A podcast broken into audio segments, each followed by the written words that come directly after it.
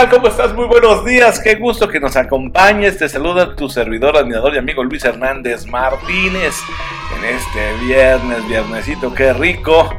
¿Qué tal te fue de puente? ¿Cuál puente, verdad? Si hubo que trabajar, dicen algunos.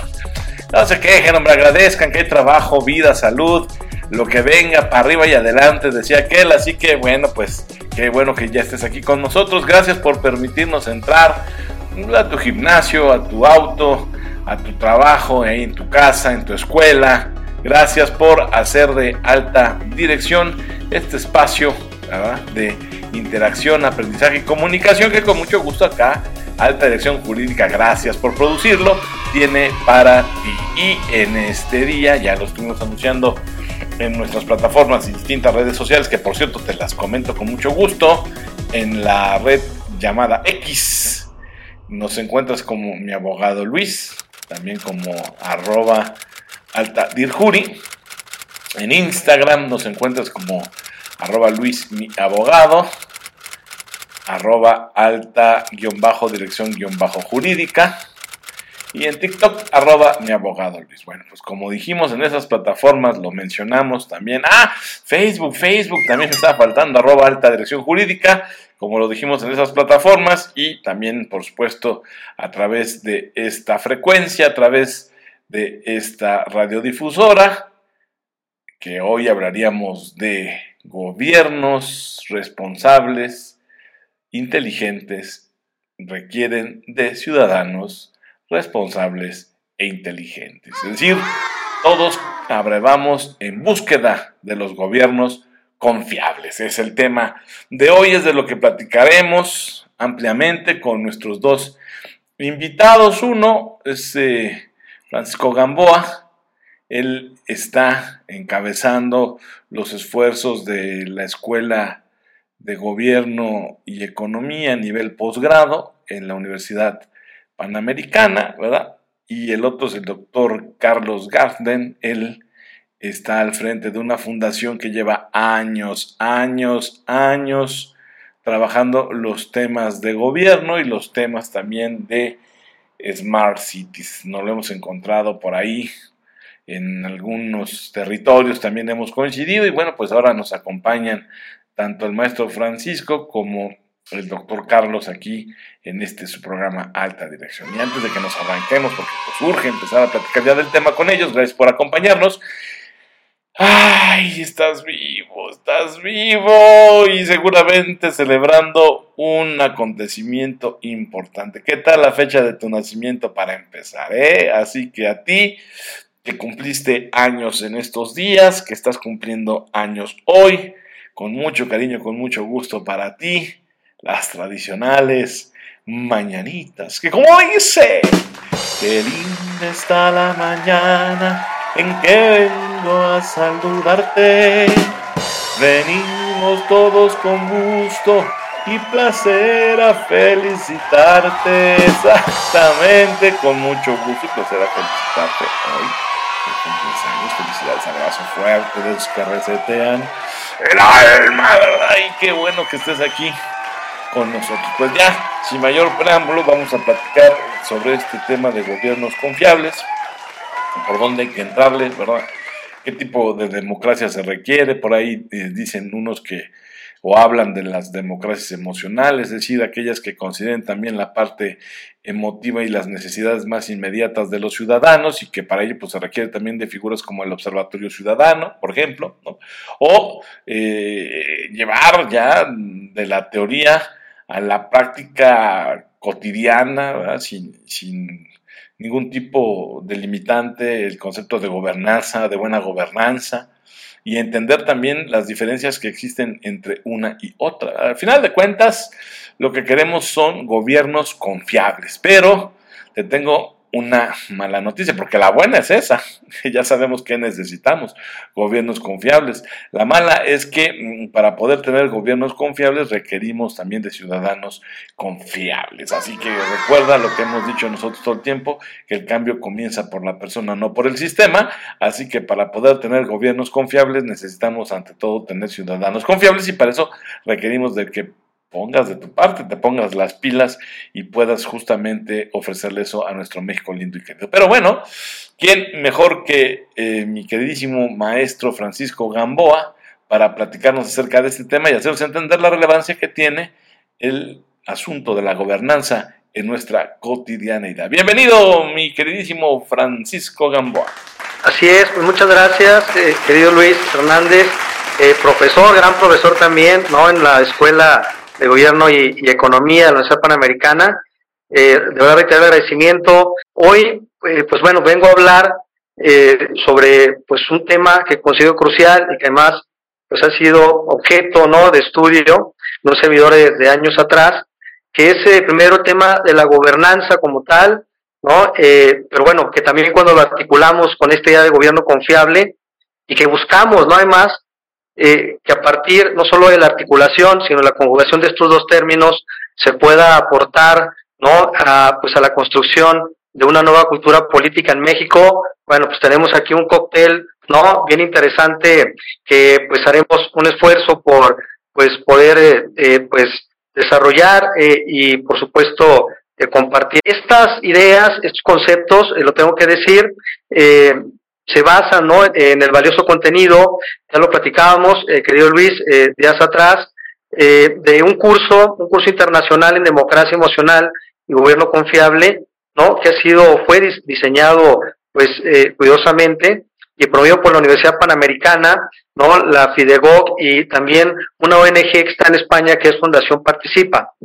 Pero también decirles que, bueno, pues el único objetivo que me planteé ¿no? Eh, alcanzar cuando se me hizo esta invitación fue que a través de esta breve participación logre, ¿no? Ese es el reto que tengo hoy, pues destacar la importancia que tiene hoy día el término gobernanza pública, ¿no? Como un concepto que tiene implicaciones en realidad. Es decir, concepto que no solamente describe, no es solamente descriptivo, eh, sino también, pues de alguna forma, puede llegar a transformar la realidad social, económica y política de un país y que por ello, pues, también contribuye, ¿no?, a impulsar eh, una nueva cultura política. Por supuesto, sobre la parte gobierno confiable, gobiernos confiables, democracia emocional, será el doctor Gadsden, ¿no? Quien nos llevará por otra ruta de entendimiento, ¿no? Mucho más práctica, eh, por pues, la experiencia, ¿no? Y por todo lo que ha aportado, ¿no? Es el gran artífice y líder internacional de la ISO 18091, que es precisamente sobre gobiernos confiables, resilientes y sostenibles. Por cultura política, creo que es conocido, se refiere principalmente ¿no? a estas creencias, ¿no? valores, actitudes y comportamientos que tiene una sociedad en relación con la política del gobierno. ¿no? En el contexto eh, de México, de nuestro país, eh, pues una nueva cultura política podría implicar, eh, así lo vemos, pues un cambio ¿no? en la forma en que los ciudadanos se relacionan con sus líderes y las instituciones políticas, ¿no? Las instituciones políticas. Promoviendo, por supuesto, bueno, pues eh, la participación activa, ¿no? La transparencia, eh, la, responsabilidad, ¿no? El respeto por los derechos democráticos, ¿no? Esto puede ayudar, ¿no? De alguna manera a superar los desafíos de esta polarización, ¿no? Y la toma de decisiones centralizada, ¿no? Que pues esa ha sido la lógica en los últimos eh, cinco años y de esta manera, bueno, pues avanzar, ¿no? Hacia una cultura política, pues más democrática, más confiable. Eh, el segundo concepto que hoy les compartimos es precisamente, ¿no? De este enfoque, ¿no? De la nueva gobernanza pública, que ahorita lo defino, pues, eh, de manera muy general, eh, se refiere al proceso de toma de decisiones, ¿no? Al diseño, a la implementación de políticas, o al proceso de toma de decisiones en el diseño y la implementación de políticas públicas, y por supuesto la gestión, ¿no? De los asuntos públicos por parte de las instituciones gubernamentales. Es decir, en términos generales, la gobernanza pública implica la coordinación ¿no? de los diferentes actores políticos, económicos y sociales, pues en la búsqueda ¿no? de soluciones a los problemas y desafíos que enfrenta una sociedad. Este concepto de gobernanza pública, eh, hay que decirlo, eh, mm, tiene sus orígenes a finales del siglo XX eh, como una respuesta principalmente a la necesidad de superar la rigidez de las estructuras gubernamentales tradicionales y promover un enfoque, un enfoque más inclusivo, por supuesto, y participativo en la toma de decisiones. Por aquí destaco, ¿no? Al lado de este concepto de nueva gobernanza pública, voy a reserva que se lo hará mejor el doctor Carlos Gadlen. Bueno, pues esta relación entre gobernanza y gobierno confiable, que es el título que lleva pues este, este diálogo con usted, este conversatorio. Fíjense, la gobernanza pública, así la entiendo, bueno, pues es el marco general, ¿no? Que establece cómo se llevan a cabo las operaciones gubernamentales, los procesos gubernamentales, cómo se toman las decisiones. En cambio, este, esta idea de gobierno confiable, como se verá más adelante, bueno, está vinculada a esta norma ISO 18091, ¿no? De alguna pues, manera proporciona, ¿no? Pues un conjunto de estándares, de prácticas, ¿no? Como, como todas las ISO, ¿no? Eh, recomendadas para medir y mejorar la calidad de esta gobernanza. De tal manera que al seguir las pautas, ¿no? De, de esta ISO, pues los gobiernos puedan fortalecer eh, su capacidad, ¿no? Para ser, eh, pues, confiables, resilientes y sostenibles. En resumen, una gobernanza pública eficaz, que es lo que, pues, eh, hay que eh, buscar, ¿no? Es un componente esencial para lograr, pues, estos gobiernos confiables, resilientes y sostenibles. Y finalmente, bueno, pues la idea de democracia emocional, ¿no? Que conceptualmente entendemos, ¿no? Como aquella que pues se basa, ¿no? En, pues en esta idea de que las emociones desempeñan un papel fundamental, ¿no? En la política y la toma de decisiones. Y que en lugar de relegar, ¿no? Las emociones eh, a un segundo plano, bueno, pues a través de este concepto de democracia emocional es como podemos reconocer, ¿no? Su influencia, ¿no? De estas emociones en la opinión pública y de esta manera buscar, ¿no? Aprovechar esta comprensión para tomar decisiones más informadas y racionales. Entonces, esta perspectiva no se presenta eh, como una alternativa, hay que decirlo, al populismo, que a menudo se basa pues en la explotación de emociones para ganar apoyo político y donde bueno la democracia emocional aboga no por pues una mayor empatía no mejor diálogo y participación ciudadana, ¿no? lo que puede pues llegar a contrarrestar los efectos eh, negativos del populismo y así fortalecer la calidad ¿no? de la democracia en nuestro país. ¿Por qué y para qué abordar el concepto de gobernanza? Esto es bien interesante. Fíjense, en nuestras charlas cotidianas, porque hay que ponernos de acuerdo, ¿no? ¿Qué se entiende por gobernanza, por gobierno? Eh, fíjense cómo eh, esto se refleja incluso en nuestras eh, charlas cotidianas, nuestras pláticas, o ya sea en la casa, en el trabajo, en algún café, ¿no? Que, que frecuentamos eh, con amigos. Eh, fíjense cómo es común tocar, ¿no? Temas relacionados con el gobierno, principalmente en cuanto a sus decisiones, acciones y resultados, en los que podemos, bueno, en estos temas coincidir y no coincidir, ¿no?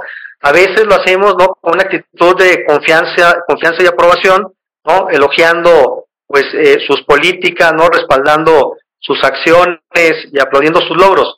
Eh, sin embargo, en otras ocasiones, eh, cualquier conversación sobre el gobierno, pues puede ser motivo, puede llegar a ser motivo, ¿no? De malestar, incluso, pues, mm, pues llegando al conflicto, ¿no? Con los colegas, amigos y familiares, ¿no? Igual acerca de las decisiones, ¿no? De los discursos, pues de los fallos en la gestión, pero sobre, todo algo muy importante hoy día sobre el desempeño en asuntos cruciales.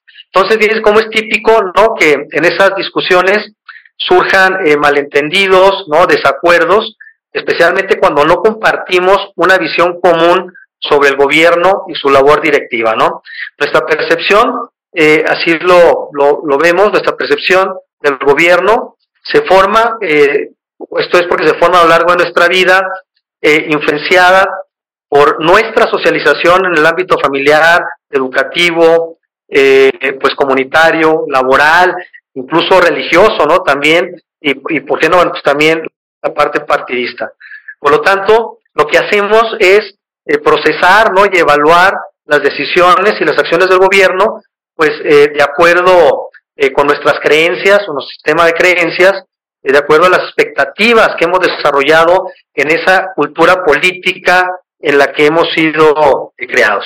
Y que también nosotros vamos construyendo, deconstruyendo, reconstruyendo, reinventando, ¿verdad? En cada una de nuestras interacciones personales, grupales, con distintos eh, grupos de interés o audiencias. Por eso en alta dirección trajimos el tema porque requerimos ya de involucrarnos de una manera más decidida, efectiva, eficaz y eficiente, como alta dirección, hombres, mujeres, vértice de las organizaciones, con la forma en que se está gobernando, todos juntos para construir una nueva cultura política, porque las empresas también son organizaciones políticas.